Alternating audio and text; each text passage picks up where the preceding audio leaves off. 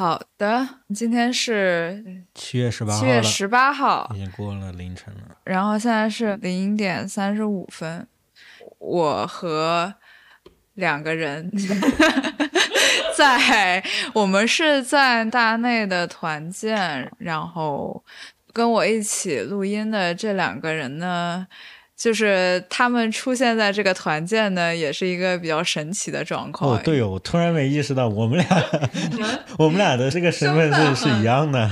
对对，然后因为他们俩都是我的前同事，然后其中鬼灯之前已经上过了，然后响哥是第一次上，而且我们是自从你离职之后就没有见面，是的，是的，大概有两年没见面。呃因为是响哥是离职了之后，就从北京搬回了他的老家湖北宜昌，其中中间也联系的不多吧，就微信嗯上面好像也没有怎么聊，对，相关工作的时候会会问一下，问一些以前的情况，其他的没有闲聊。我和黑爪是不闲聊的那种。其实说实在的，就是我们在做同事的时候，好像也没有怎么聊到私人生活这个部分。嗯，确实也没有怎么单独的相处过。对这个我之前和鬼灯老师有聊到过，就是其实我跟黑爪个人方面的交流是不多的，但因为其实相处的时间算很长了，尤其是在以往那些同事当中算很长的，所以我会有一种信任感和亲密感、熟悉感。嗯，但矛盾的就是，确实个人交流也不多。对，而且就是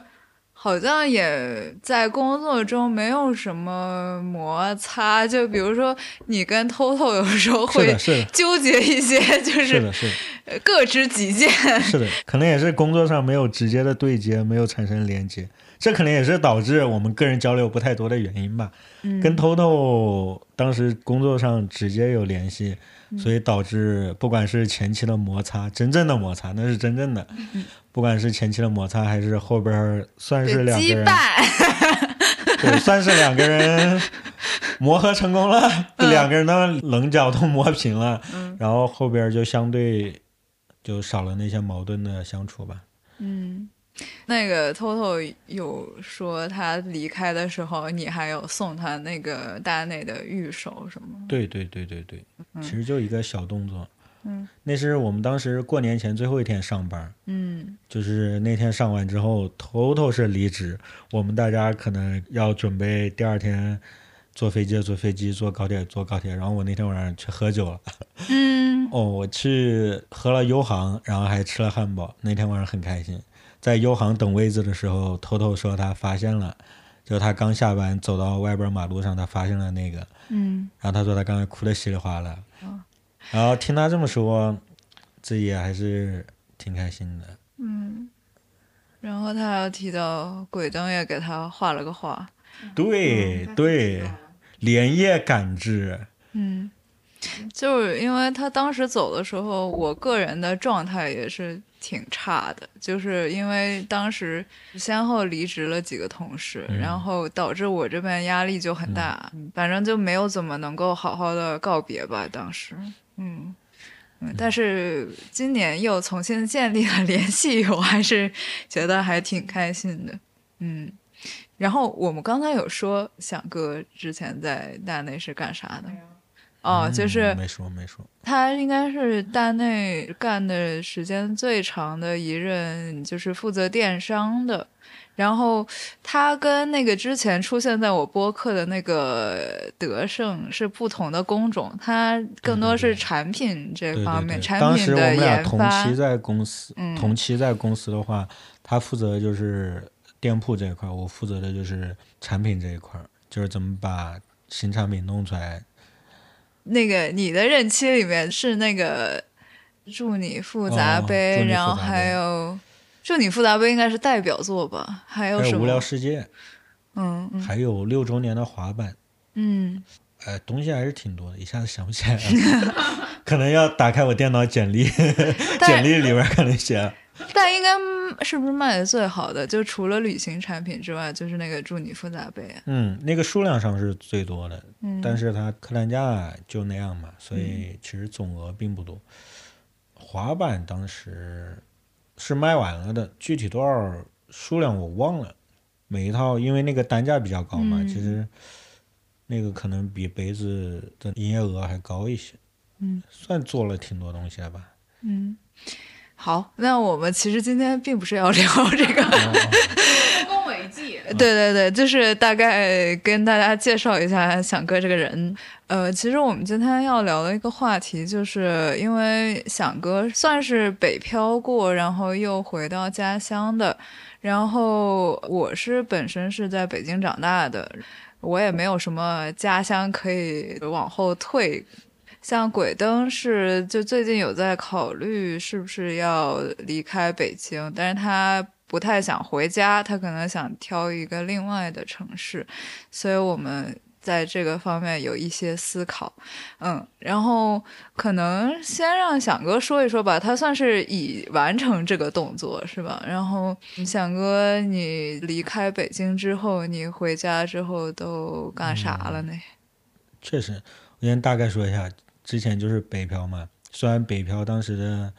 去的理由其实是比较随机的，也不是说自己大学毕业那段时间就想好了，并没有。我其实大学毕业的时候并不知道我要去哪儿，后来选择去北京也是因为一些意外的事。然后我作为一个北漂，我感觉从我的观察里来看，我跟其他认识的，就是在外边打拼，不管是上海还是北京，我跟那些朋友的区别在于。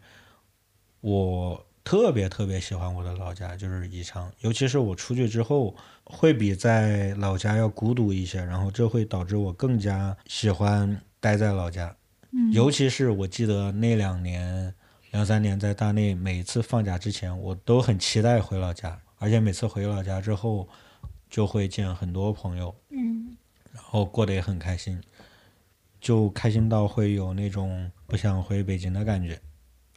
但我认识的一些其他朋友，可能就是由于他们在他们老家从小到大没有连续的一直待在那儿，所以导致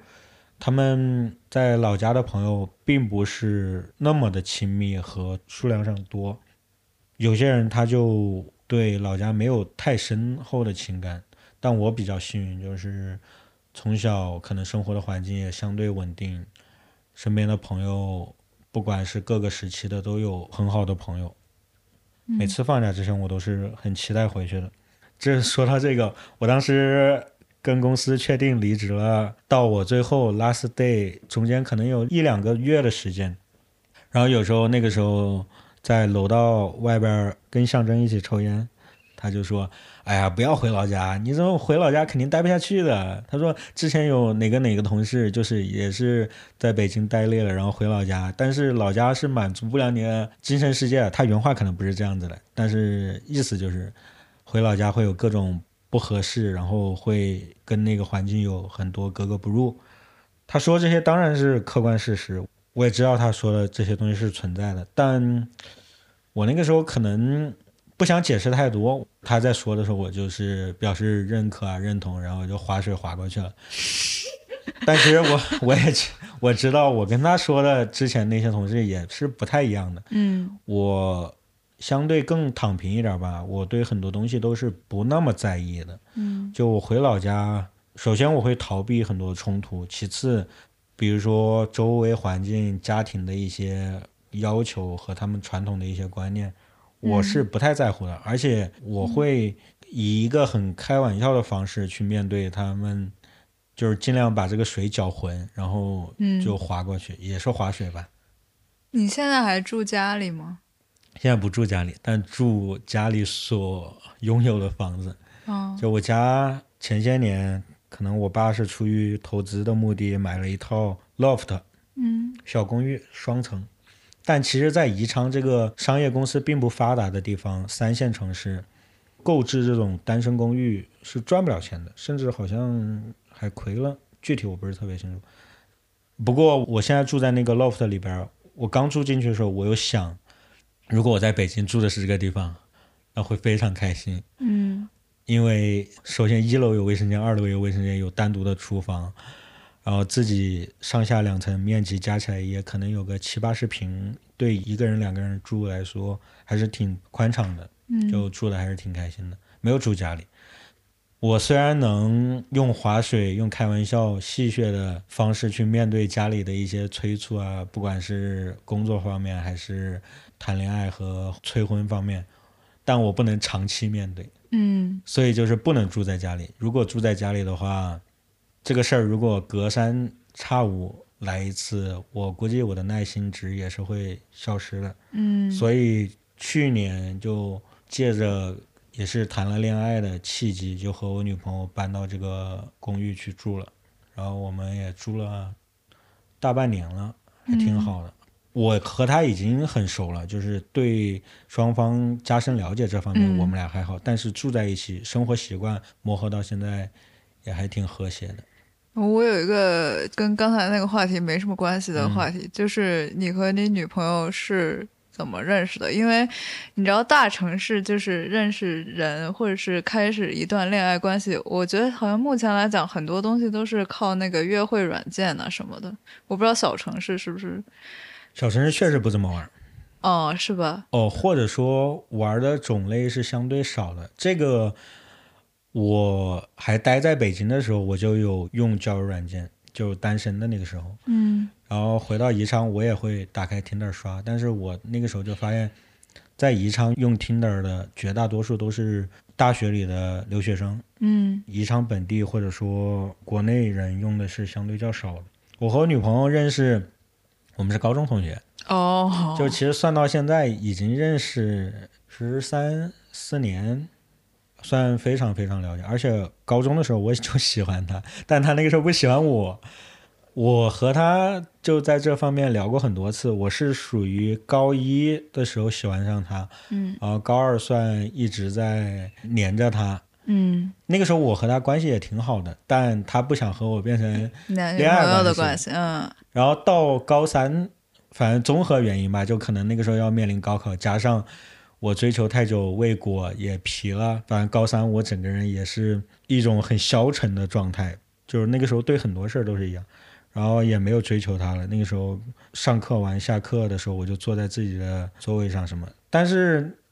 因为我没有追求他了，所以没有那么多患得患失。那个时候我心情倒是挺平稳的，只是我可能没有太多兴奋的时候。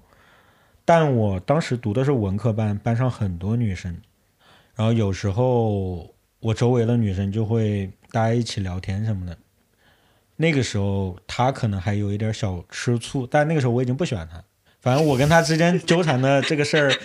有点复杂，我就不具体过多说了。后来她还喜欢过我，但我那个时候上了大学，又有了女朋友，嗯她过来联系我什么的，我也不能回应她。嗯然后直到去年我们又重新联系上了，就又重新在一起了。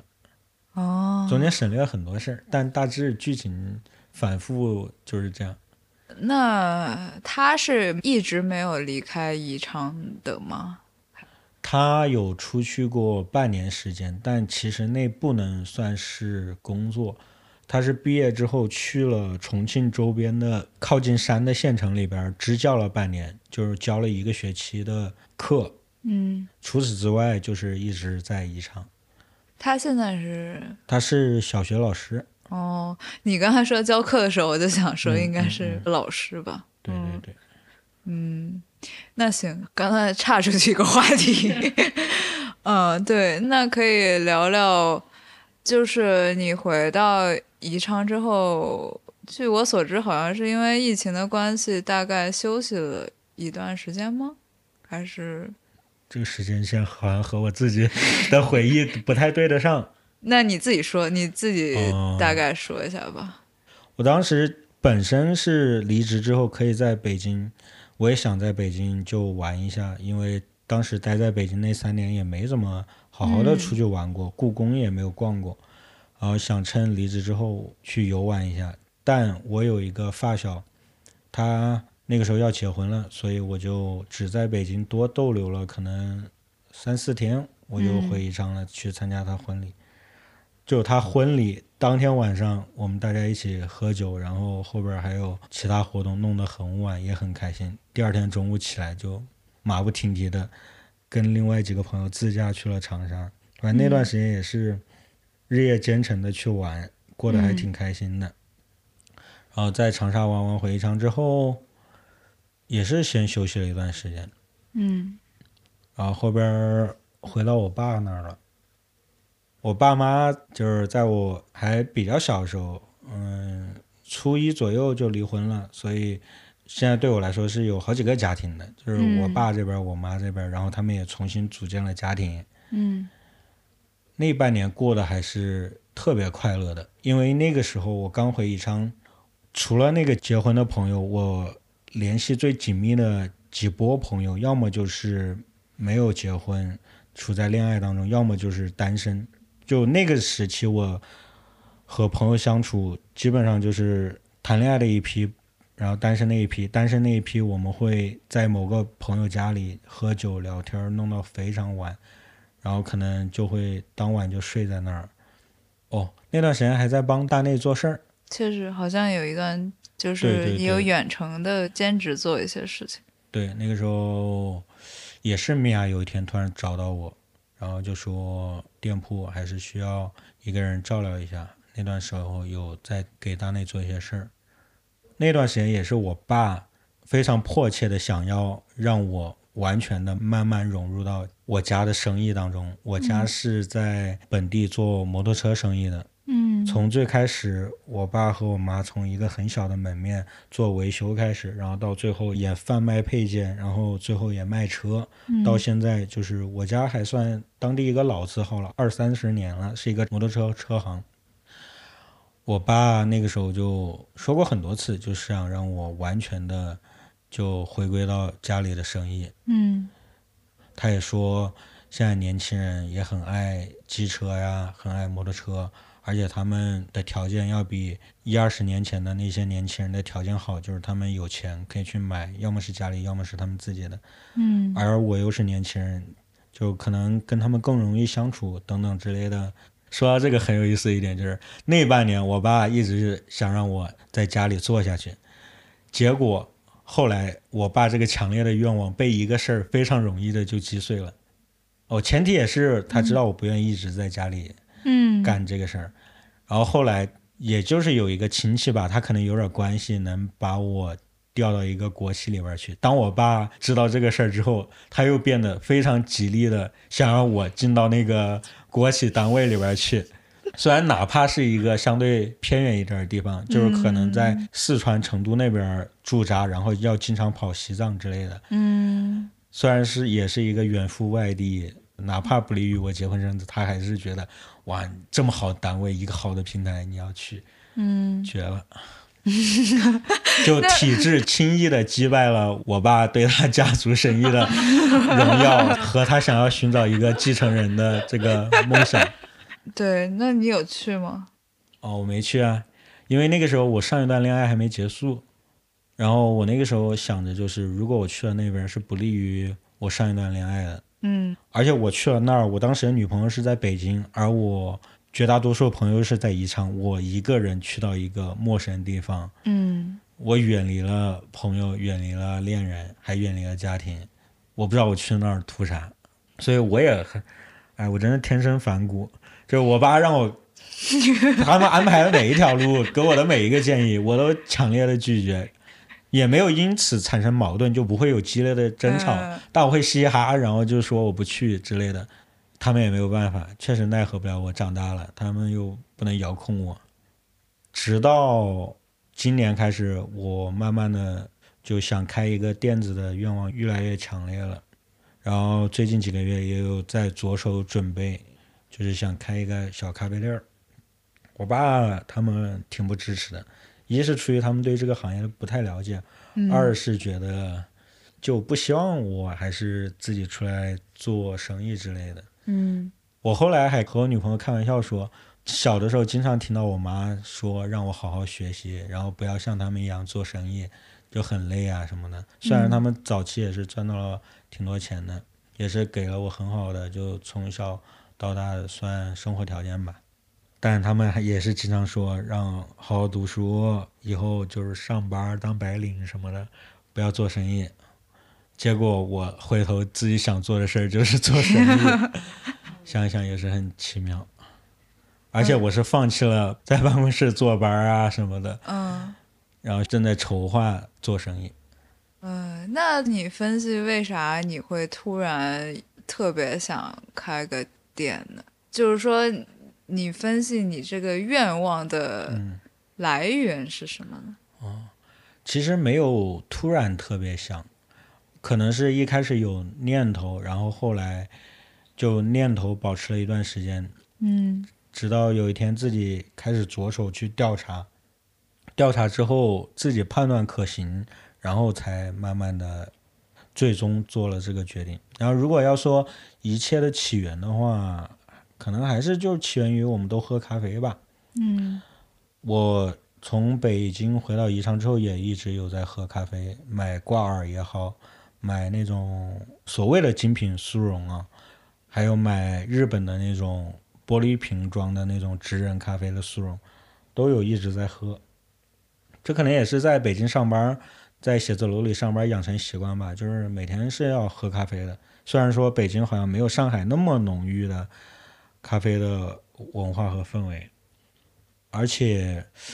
我后来还有想过，咖啡对国人来说虽然是舶来品，但其实也已经进入中国很多年了。从我很小的时候开始，我爸就会在家里买那种糖精和咖啡混在一起的那种雀巢的速溶，我在很小的时候就喝过，就是我爸会分给我一点点尝。嗯然后我发现，其实咖啡对我们来说并不能算特别陌生的东西，只能说可能精品咖啡对大家来说是陌生的东西。嗯我我过年的时候那几天又回我爸那儿住，我就发现家里还是有他买的雀巢。嗯然后我准备我下次回家的时候就给他拿一点儿好豆子的挂耳，或者我直接就冲给他喝，看能不能把它转化为成一个所谓的精品咖啡的受众。嗯就除了本身自己就喝咖啡这些元素之外，在宜昌如果想找到一个相对来说我觉得自由以及我能接受的工作的话，好像就只有自己做点什么事了。我在刚回宜昌的那半年，身边还有朋友会一直建议我说让我开个店，但我当时没有想到什么好的项目，他们可能也没有什么特别觉得我适合做的，但他们觉得我适合开个店，而且他们自己也是做生意的，就是我那帮朋友，就是所谓的社会闲散人士会这么戏称，就是他们没有上班的，他们有做纹身的，现在有卖自己饰品的，嗯。他先开始是在网上卖，后来也开了一个店的，还有做美甲的，就做生意的还是有挺多的。然后我另外还有一帮朋友就是体制内，好像在三线城市、四线城市这样商业公司不是特别发达的地方，要么就是在一些服务行业，要么就是在体制内吧，主要就是这两块儿。我身边的朋友基本上也是这样。嗯据你观察的话，比如说在宜昌，这个精品咖啡的现状是怎么样的？就是说，比如说你在大众点评上搜一搜，会有比较多的精品咖啡店吗？还是说，就是其实是一个比较稀罕的东西？是一个比较稀罕的东西。就如果在宜昌，它已经竞争特别特别强了，如果是这样的话，我也不会进去。虽然说入局的门槛很低，但是竞争特别强的话会很累，我也没太大的信心说能把别人干倒啊什么的。在宜昌来说，我觉得就可开拓的市场还是挺大的。这个我之前也有跟朋友聊过，相对上海和北京这些精品咖啡发展的还算挺成熟的吧，相对他们来说，宜昌是没有太大发展。然后接下来说的话，好像可能会得罪未来的同行。我觉得现在宜昌精品咖啡就两家左右，虽然咖啡馆不少，但能称得上精品咖啡的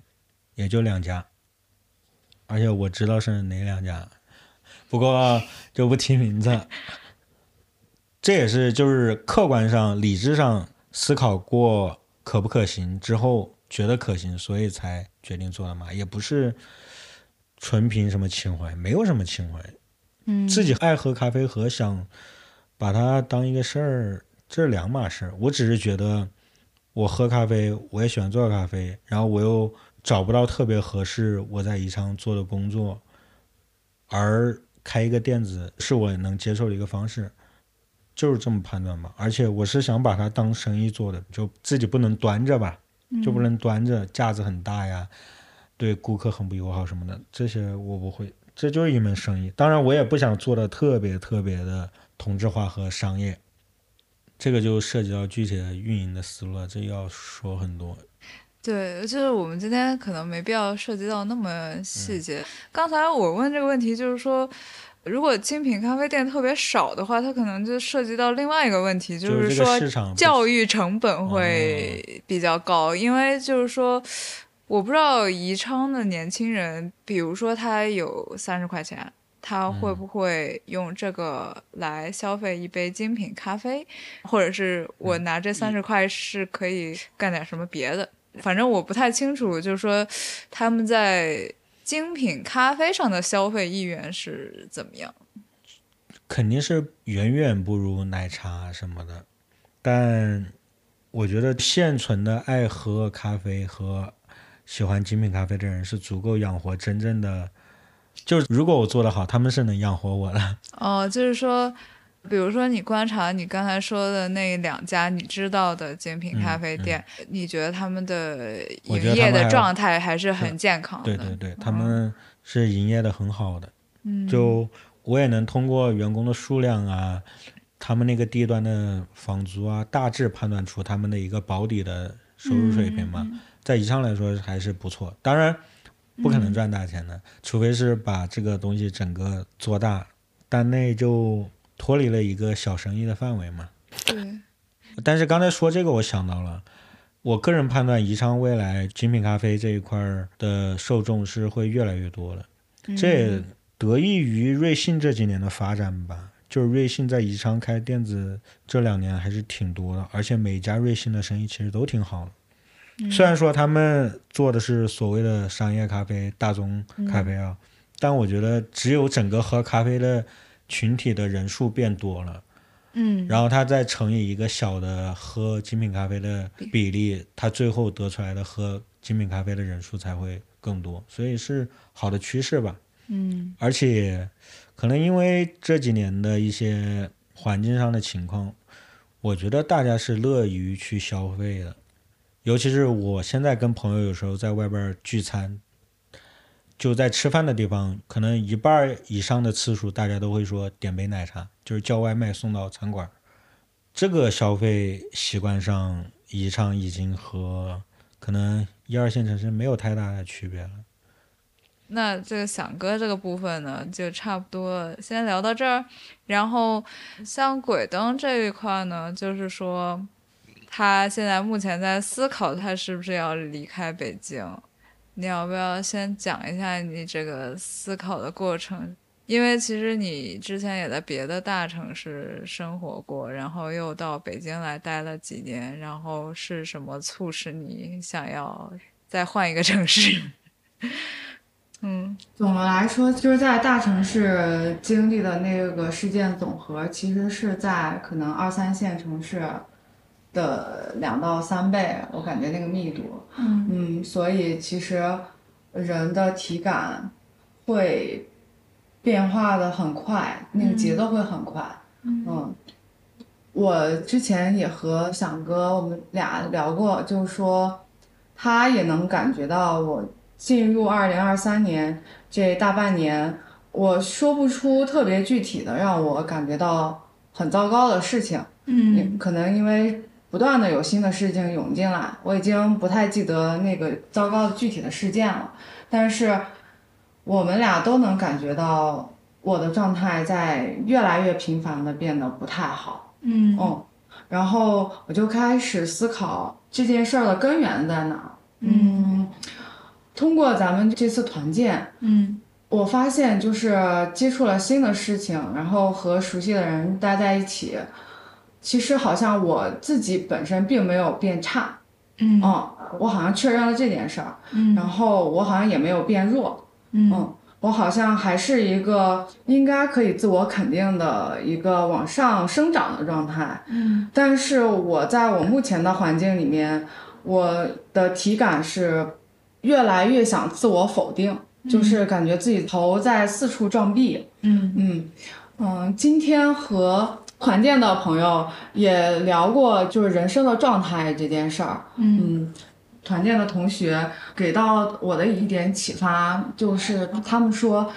当一个人其实特别想维持自己已经存在的平衡，一个舒适的状态，嗯，但是环境会一直在变化，身边的人也会变化，这个是自己不可控的，然后你的稳态就会被迫挤压，然后被打破。它可能甚至不是你自己主观意愿想去做什么，就需要和环境进行对抗。这个时候可能是你生长的一个契机，但是当这个环境不断的在让你感到特别难受的时候，其实也很危险。就是如果你突破了它，当然你肯定就升级了嘛。但是我觉得很有可能你就折在那儿了。嗯嗯，因为黑爪确实是有就是病理上的一些体验，但我其实并没有到那么严重的程度。嗯嗯，但是说实话，我觉得我现在的挣扎是在自救，就是在我还有力气挣扎的时候，嗯我觉得我需要自救。嗯嗯，不然你真说啊，到那种程度的时候，可能我真的就要被我爸妈接回家了。嗯但是我是不希望这个事情发生的。嗯嗯，就是感到自己在被环境不断的挤压，这是我得到的一个目前的我能想到的一个结论。因为从我自身来说，我觉得换一个环境，我好像，嗯，当然它因为不是工作的环境嘛，但是仍然让我觉得啊，我自己好像还行。但是你现在让我再回到原来那个环境里面，我想的只有一个字儿：赶快跑。嗯，我从一个旁观者的角度看吧，就是我觉得可能就只是不适合吧，因为在大内，其实鬼灯也经历过那种很艰难的时候，就是有过那种别人觉得他做不好，或者是否定他的时候。嗯，但是在一定的条件下，他是可以克服这些。所以就是他并不是说他是一个韧性不强或者是不够坚定的人，就我觉得不是。就有时候可能是说一个人要能在一个合适的环境下才能发挥他最大的能量，我觉得。其实我目前的工作，我觉得所谓的环境，好像是大的环境渗透到对小环境里，面，嗯然后导致现在我的很微小的那个宇宙在收缩。嗯说实话，就是我觉得客观来说，目前的工作环境对于我个人的经验来说是已经是理想的天花板了。嗯嗯，但是我不明白为什么我还不开心。嗯嗯，这个才是关键，而不是说这个环境有多理想，所有人有多好。至少我目前的体验是，它并不能直接决定我过得怎么样。嗯，我打一个不恰当的比方，就跟你找对象似的，就是这个人是个大帅哥，然后也非常的优秀，跟他适不适合你是两回事儿。是的我刚才想说，就是工作是工作，他们人怎么样是人怎么样。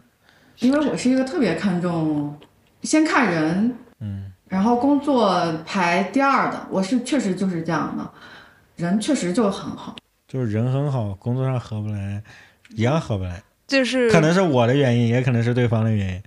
从你跟我之前聊的一些东西来看，就是感觉你在这个位置上没有办法发挥出你原本可以发挥的东西，就一直在就。是调整姿势，或者是试图发挥一些你原本积累的那些经验，或者是怎么样，但是好像一直没有找到一个很舒适的位置。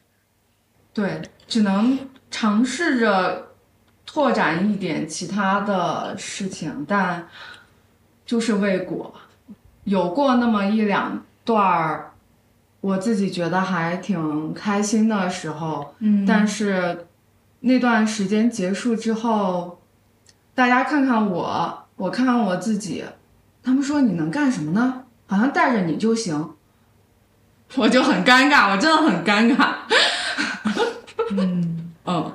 其实我跟我爸妈，至少跟我妈妈也聊过，然后我妈说，那谁给你交社保？你要是辞职之后，然后你怎么养活自己？你能去干嘛？我真的查了查，离职之后一年要怎么交社保，认真查了查。其实是有一些方法可以，就是你可以先挂靠一个，比如说想哥如果开了咖啡馆，你可以不也不是这样说，就是那我应该都没办法给自己先交社保。没有没有，就是怎么说，你可以挂靠在一个什么什的是有解决么，方案的。对，是有解决方案的。是的，主要我现在还在犹豫，但是我糟糕的状态在不停的逼迫我。嗯，我跟卡米和德胜聊的那一期节目也是，就是说，我是没有办法在还在职的时候就认真的思考我下一步该怎么办，我必须得要稍微对放开一点，然后我才能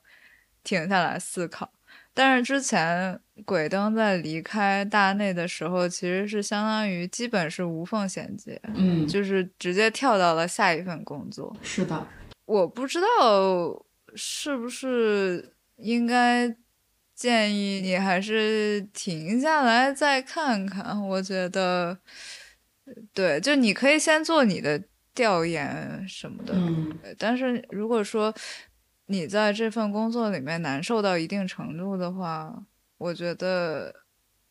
就是你是不是应该给自己一个明确的红线，就是说到了什么程度你不要好转，对，你就不要继续了，因为我们之前也聊的挺多的。反正我我当时就是觉得你的状态确实是有很长一段时间都不太好，嗯，然后当时我也没有什么别的可以跟你说的，就是说实在不行就撤呗。其实我们俩之间也是那种开过玩笑，就是说让实在不行，然后就去开个店什么之类的。我真的认真想过，啊、对，跟黑爪要开个盆栽什么之类的，那跟那个叫什么来着？多肉植物，对，多肉。但是我们彼此都知道，就是说这个东西是肯定是要深思熟虑过才能做的。嗯，反正我对你的建议可能就是说，嗯，我觉得你现在这份工作，如果说到了某一个地步，就是你觉得很难受的状况下，我觉得不要硬撑吧。对，嗯，我刚才想提，就是我这边有一个旁观者的视角。鬼灯现在进入这个公司也一年，嗯再加小半年吧。就据我的观察是，二零二三年以前那半年左右，他在这个新公司就还挺开心的，嗯而且他会分享很多在新公司的他对他领导的描述，以及对他领导喜爱，尤其是他就是他在进入新公司之前对他这个领导就是从网上认识的，嗯而且他那个时候会分享他这个新公司内部做的一些分享会啊什么。你自己肯定也知道，你二零二三年以前和二零二三年以后在这个新公司的状态还算反差蛮大的。我不是那么具体的知道是因为什么的变化，大概一些所谓的大事件我是知道的，但我也不知道你的具体负责工作的内容有没有变化呀，或者说工作情况有没有变化？可能就如果有太大变化的话，这种反差好像相对好理解；但如果没有太大的变化，那么你的这个感受反差这么大的原因是什么？你自己就现在想的话，今年上半年，我本来觉得我好像找到了自己比较适合的位置，就是类似于一个剧组的执行导演，或者是一个项目的从策划发起到把它执行完毕，嗯就是我喜欢协调很多人，然后完成一件事儿，然后参与到其中。这也是我原来在大内，因为去阿那亚这样的活动，我是很开心的。嗯我觉得这个位置是我自己比较舒服，我也愿意努力，而且好像会胜任的事情。嗯我以为我找到了这个位置，但是就戛然而止了。现在又要转到一个特别向内的内容创作，然后但是内容创作我又没有那么符合目前的嗯，要求。对，我不知道要磨到什么时候。然后我得到的反馈是，做内容就是要反复的磨，但是反正就是遇到了我不知道为什么要克服的困难。但是我心里其实有一个疑问，像黑爪其实已经在大内做了很久了工作，三四年了吧？哦，对啊，我之前还想过，黑爪是大内头号老员工了吧？就是以时间来讲，就是除了像小王这种兼职之外，对对，就是全职的话，全职的话，我是应该除了象征米娅之外待的最头久的。号老人。嗯，respect respect。就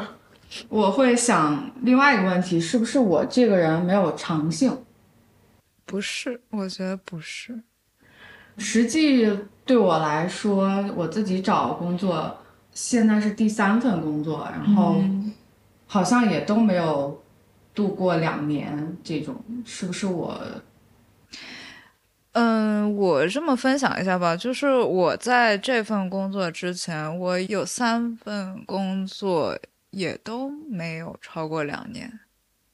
对，就是第一份是精算嘛，然后第二份我刚回国的时候，就是我妈当时，因为我当时状态还没有那么好，然后她就让我去给一个老外他做的一个古典音乐的公司，然后我做他的助理。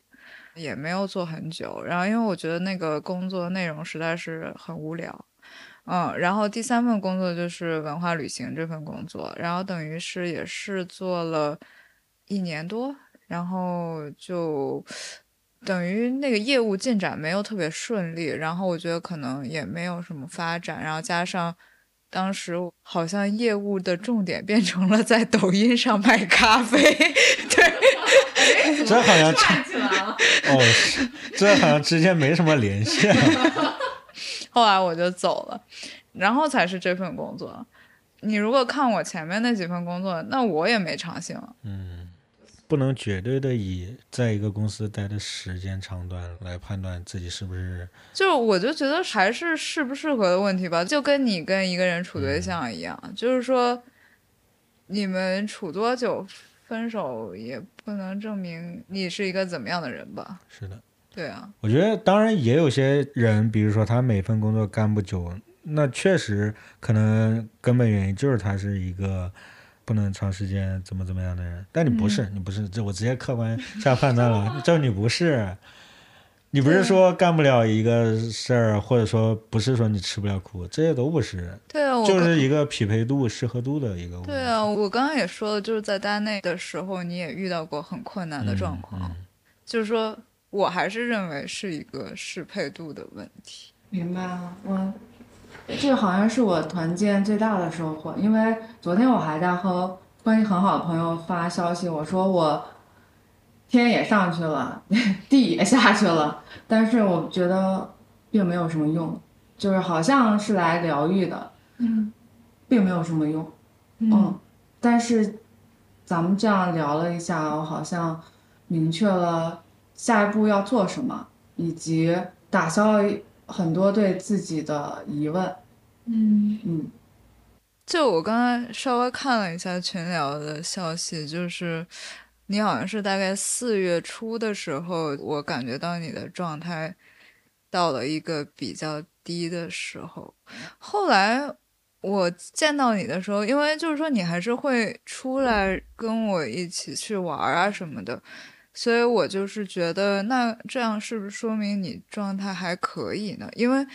我的话，我如果是真的是状态很不好的话，我是完全不想出来，就是我就是在家待着，然后就是这可能也是他自救的手段。当然，首先他是愿意跟你们出去玩，他如果是愿意出来的话，就证明他至少没有太抑郁。嗯嗯嗯，对，就是说，如果是抑郁的话，是不想出门的，因为他活力不足，他根本就有可能起不来。嗯对，所以就是说，那我就判断他可能至少没有抑郁吧。嗯可能有抑郁情绪，但是没有抑郁的病症，也许吧。嗯，而且他其实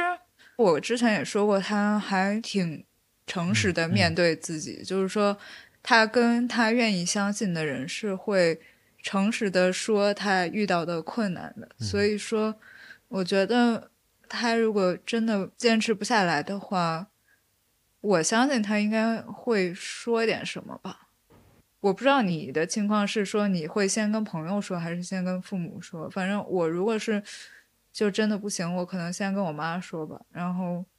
就是慢慢的，可能假设我有力气的话，我再跟嗯我的朋友什么的说。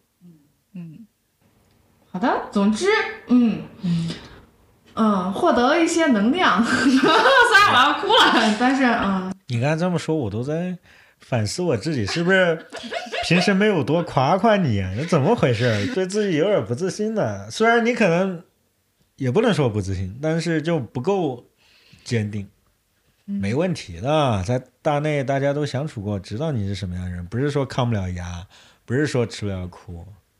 有那种不能扛事儿，就是怕事儿，遇到事儿躲事儿，然后一点担当都没有。你不是那种，嗯这个还是很好判断的。我们也都眼睛都正常，嗯这个还是能认知很清楚的。嗯，好的，等我到了云南，大家来找我玩儿。哎呀，你这话说，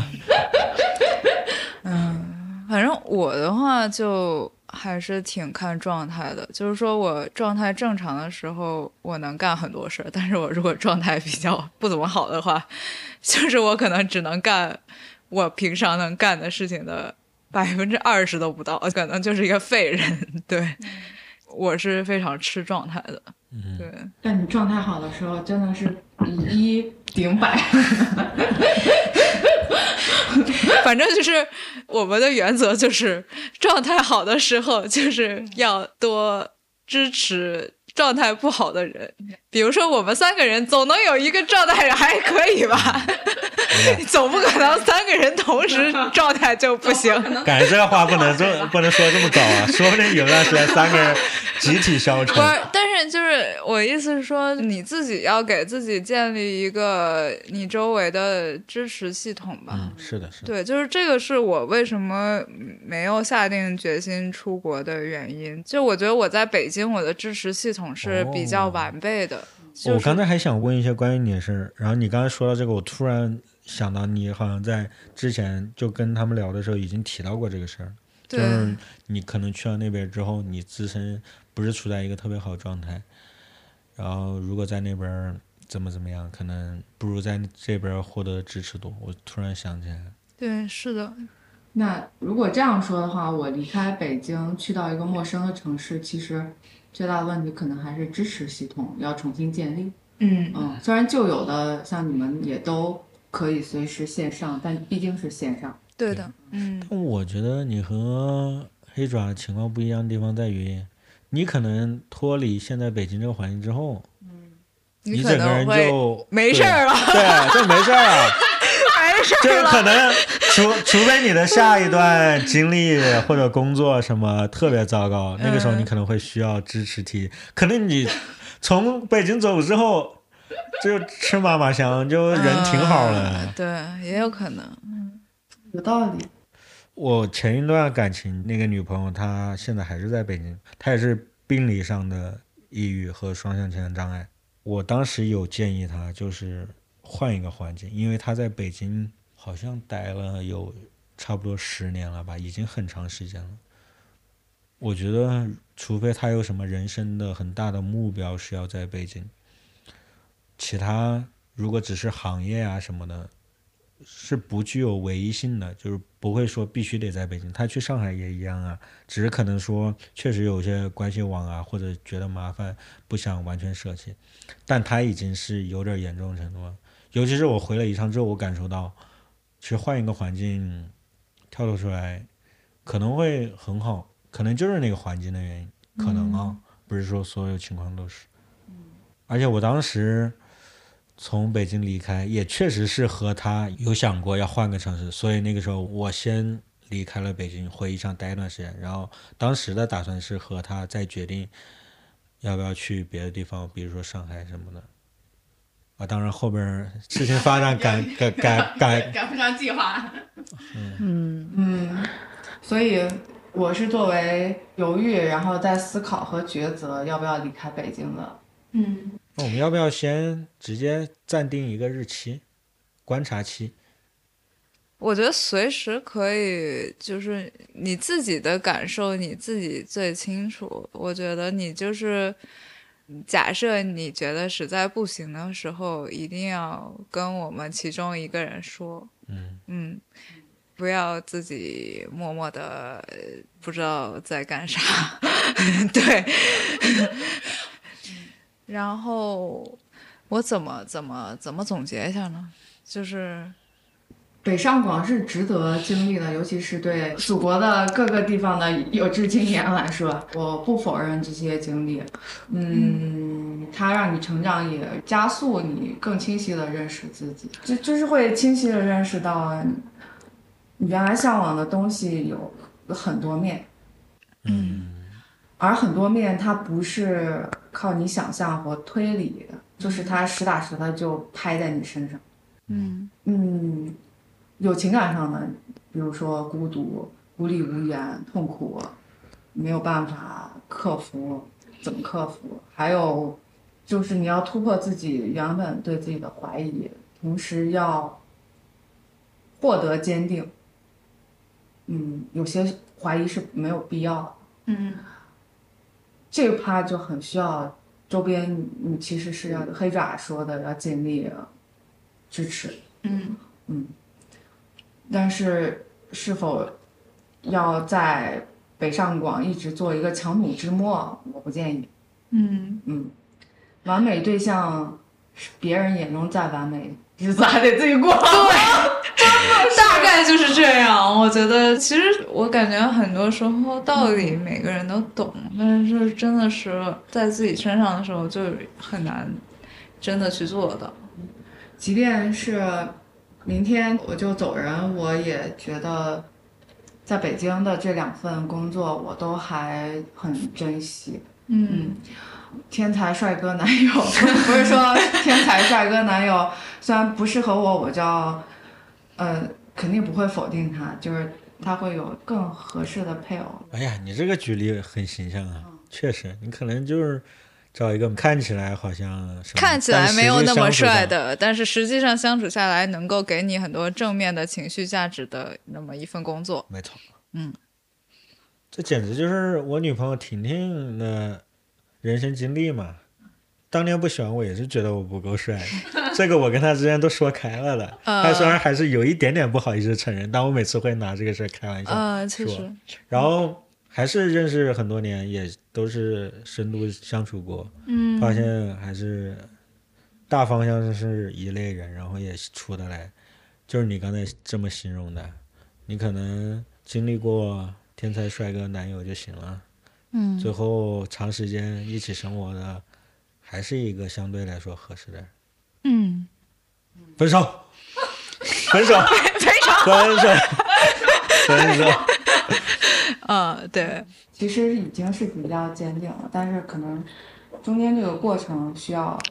拉扯一下，反复一下。就是跟攀岩一样，要确定一下下一步要走在哪儿。感人友谊，从智慧的友谊还是我需要你们。嗯，好的，那我们今天就先录到这里。然后，其实虽然我们以后可能假设鬼灯离开北京的话，我们可能会分隔三地，但是还是可以聊天，然后或者是一起录节目。对，是的，可以可以，而且甚至我觉得在宜昌我的咖啡馆相见也不是不可能，或者去云南找鬼灯，对，说不定他之后就当咖啡民工了呢。也有可能，因为云南咖啡业也很发达。哦，对了，还有一个重点就是，我们现在是在广西桂林阳朔县，这不是在北京录的播客，也不是在湖北录的播客，是我们在外边团建录的播客，嗯，很神奇。我靠，没想到作为前员工还能参加一次团建建，对，就本来我也是没有抱希望，因为米娅当时说要邀请老队员的时候，我就想说，因为它是一个横跨周五、周末和周一周二的一个团建，所以我觉得可能请不下来假，尤其是鬼灯，可能请假会比较困难。嗯，要鬼灯非常尽一切努力请假。我真的是尽了一切努力请假。嗯，反正就是我觉得还是重新建立了连接，还是重新见面了，非常开心，很重要，很重要，见面了。对，而且甚至，因为我们也身处不一样的环境，就我也不是在宜昌了。这两天如果不想到宜昌的人和事的话，我甚至会觉得我好没有离开过大内，就会有这种错觉。嗯。但其实都已经离开两年了，但是见到就就比如说黑爪鬼当、象征米娅，还是很熟悉，就很熟悉，很熟悉。嗯，对，大家完全没有迟疑。嗯嗯，那就是今天我们刚才 试图讲了一下那个结尾词，然后未遂，然后重新讲一下，就是呃，那今天我们就先聊到这里，然后。